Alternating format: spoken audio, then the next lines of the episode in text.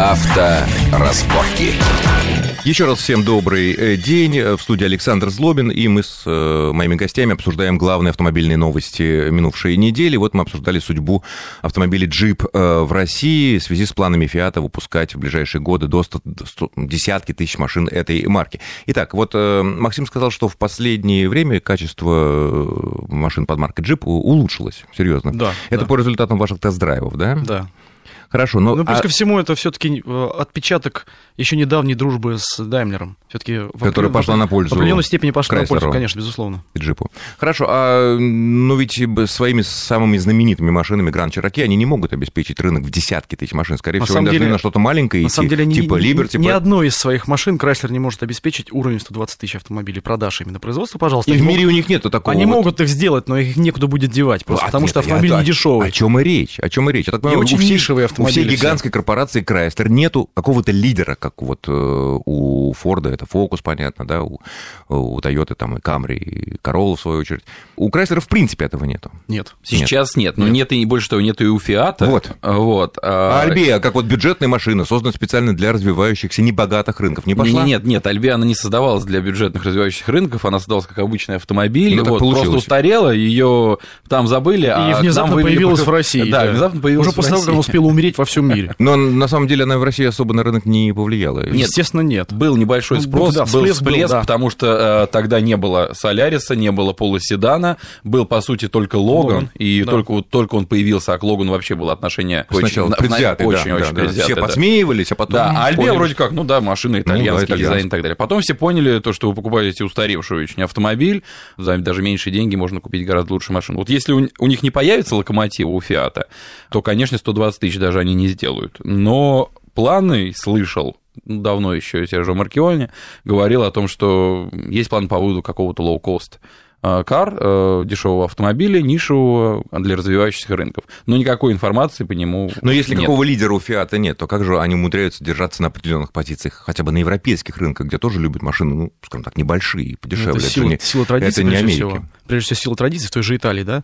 Авто... В Италии Фиат и Альфа Ромео, там, и Ланчо, ну, это часть, часть культуры страны. А вот Браво и Браво не могут составить какое-то вот э, нынешнее поколение, чтобы у В нас таких количествах нет. И по таким ценам. И по таким ценам нет. Автомобили реально получается дороже А почему, конкурентов. почему они дороже? Это вопрос к маркето- к маркетологам Фиата исключительно. Нет, Потому что маркетологи определяют, как его позиционировать, да, вот машина хороша тем, хороша тем, а почему такая цена-то? Ну, потому что в какой-то момент кто-то, наверное, в Италии решил, что автомобиль Fiat, например, Fiat 500, Мгм. который в Европе стоит там 9 тысяч евро, в России должен быть конкурентом Мини Да. по соответствующей цене. Поверьте мне, если бы этот автомобиль стоил чуть дороже, чем в Европе, продавался у нас в базовой комплектации, на штампованных дисках, без стеклянных крыш и без всего этого, он бы составил, ну, не, не говорю там серьезную конкуренцию, но этот автомобиль на рынке бы присутствовал, даже несмотря на то, что дилерская сеть Фиата, она оставляет желать лучшего.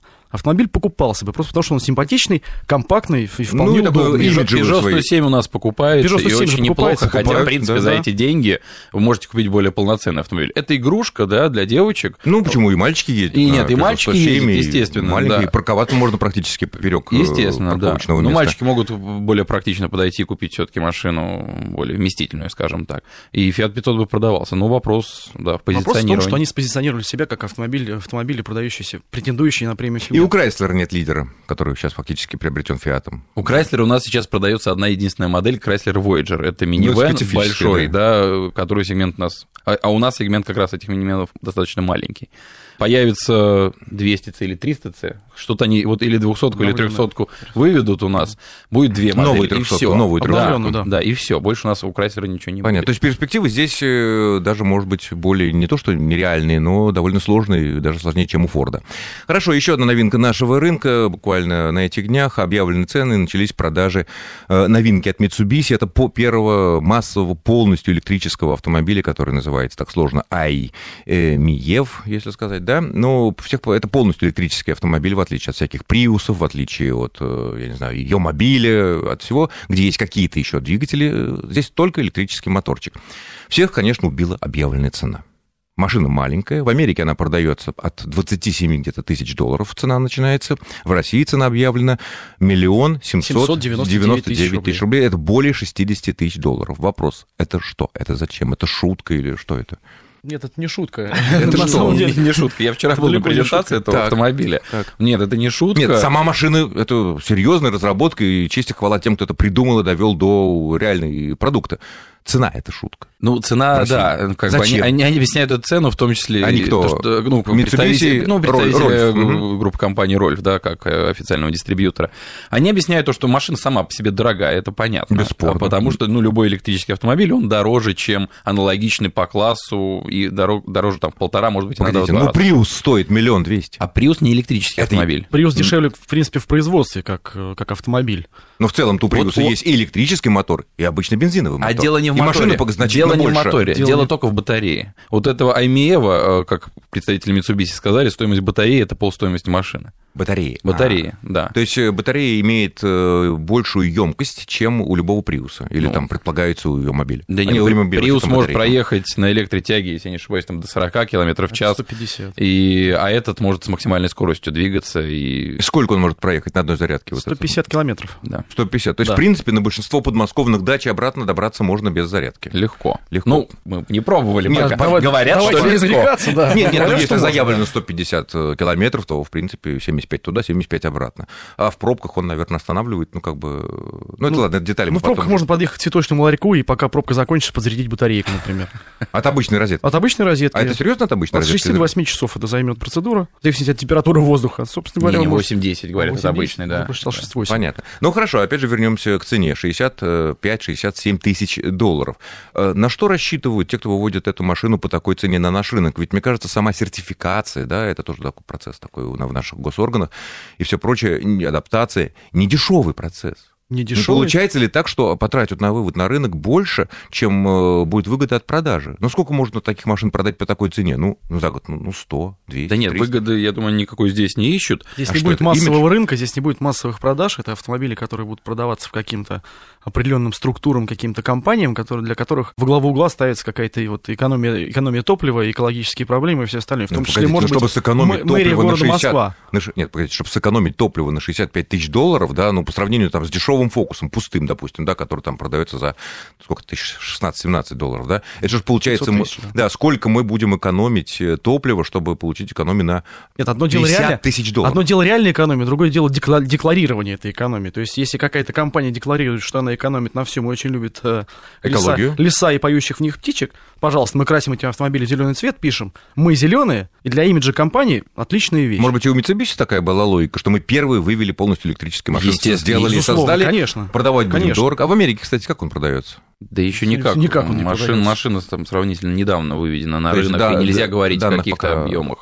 Данных Там нет. более-менее Ну, а вот исходя из вашего опыта, как людей, которые тестируют э, десятки и сотни автомобилей, вот эта машина или полностью электрическая, она как-то вот может быть нормальному человеку, даже если, допустим, одумаются цену сделают нормальную, да, потому что там таможенных пошлин нет, инновационный продукт, может быть, там договорятся, что с пошлинами будет там, будет он стоить там миллион. Меньше. опять же, хорошо, я сошел с ума, я, я нашел миллион восемьсот, я пошел купил. Не-не, эту даже без миллиона, за миллион. За миллион, Да, предположим. мы? я купил эту машину размером с холодильник, я ее купил. Но она побольше. Ну, чуть-чуть, Она чуть больше размером- двухкамерный холодильник, предположим. Смотря ну- какой холодильник. Ну да, да, да. Ну, ну все-таки, если с Mitsubishi, ну, Кольт, да? Ну, Может да. Не, не, нет, она ме- меньше, меньше, она меньше. меньше, это она меньше, меньше. Меньше Кольт? Это А-класс все-таки такой. Это Кольт, Кольт. Peugeot 107? Ну, фактически. Это Матиз, да. Матиз? Да, Да. да, Матиз. Она, Вот я она купил очень эту машину. соответствующим багажником, да? Да. Соответствующем отсутствием багажника. Ну да. Я купил эту машину, поехал на ней, и у меня первое, первое что меня больше всего волнует, это, это инфраструктура, которая должна меня окружать. Если я покупаю водородный автомобиль, я хочу, чтобы у меня были водородные заправки. Если я покупаю электрический автомобиль, я хочу, чтобы у меня в чистом поле где-то там на дороге э, Москва-Ростов-на-Дону а зачем была розетка. заправка, если розетка есть в цветочном ларьке? Или Нет. в пивном? Здесь дело не в этом. Здесь дело не в том, что можно подъехать э, в любое село, сказать, э, там, бабмань, дай мне розетку, и можно просто стоять.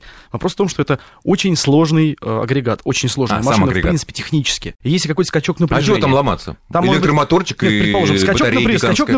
Напряжения. Мы прекрасно знаем, что у нас было прошлым летом, да, когда у нас постоянно А. прыгали... То есть пока мы заряжаемся, скакнуло напряжение, и Частота, что? не, как назвать, частота тока, да, предположим, изменилась в какой-то момент. И это может каким-то образом Ну, пагубно повлиять на автомобиль. Предохранители, наверное, там какие-то есть все-таки. Ну хорошо, предохранители сгорят, Сгорел, и все, и что я, алло, алло, Рольф, приезжайте, Да, я, в, я в. Воронеже, спасите меня. Пока не доедут, в принципе, спасать, спасать уже будет некого, все уже там останутся жить. И поэтому для этого готовят, надо готовить инфраструктуру, даже если ты, у тебя свой там, при- загородный дом, То да, есть просто не по- зарядки, не- а сервиса. ну, не только сервиса. Вот э, выступали представители энерго что-то сбыта. Мосэнергосбыта, да, да объявили, что МАЭСК. Да-да-да, вот они будут развивать эту инфраструктуру. И в частности говорят, что если у вас частный дом, все равно небольшое приспособление, которое стоит несколько сот евро, вам необходимо приобрести. Я как полагаю... Переходничок такой, да. Ну, как полагаю, оно будет, собственно, поддерживать постоянный вот этот ток, да. Выпрямить, и... Выпрямитель напряжения, стабилизатор напряжения. Ну, обязательно. Переходничок, да. Да, да. потому что жрет-то машина много, даже вот эта 10-часовая зарядка, да, 4, 4 киловатта.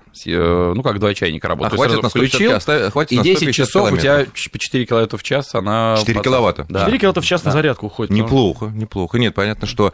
Ну что ж, наверное, остается сделать такой не самый радостный вывод, что в самое ближайшее время рассчитывать нам на недорогие, экологически чистые, чисто электрические автомобили пока, наверное, все-таки не приходится по причинам технологий, многим другим причинам. Но, может быть, ее мобиль нам что-то такое подкинет совершенно э, новое. Я благодарю моих гостей. Это редактор отдела газеты «Клаксон» Алексей Аксенов. Алексей, спасибо. И редактор отдела журналов «Автомира» Кватро Рута Максима Ракитина. С вами был Александр Злобин. Всего хорошего. Авторазборки.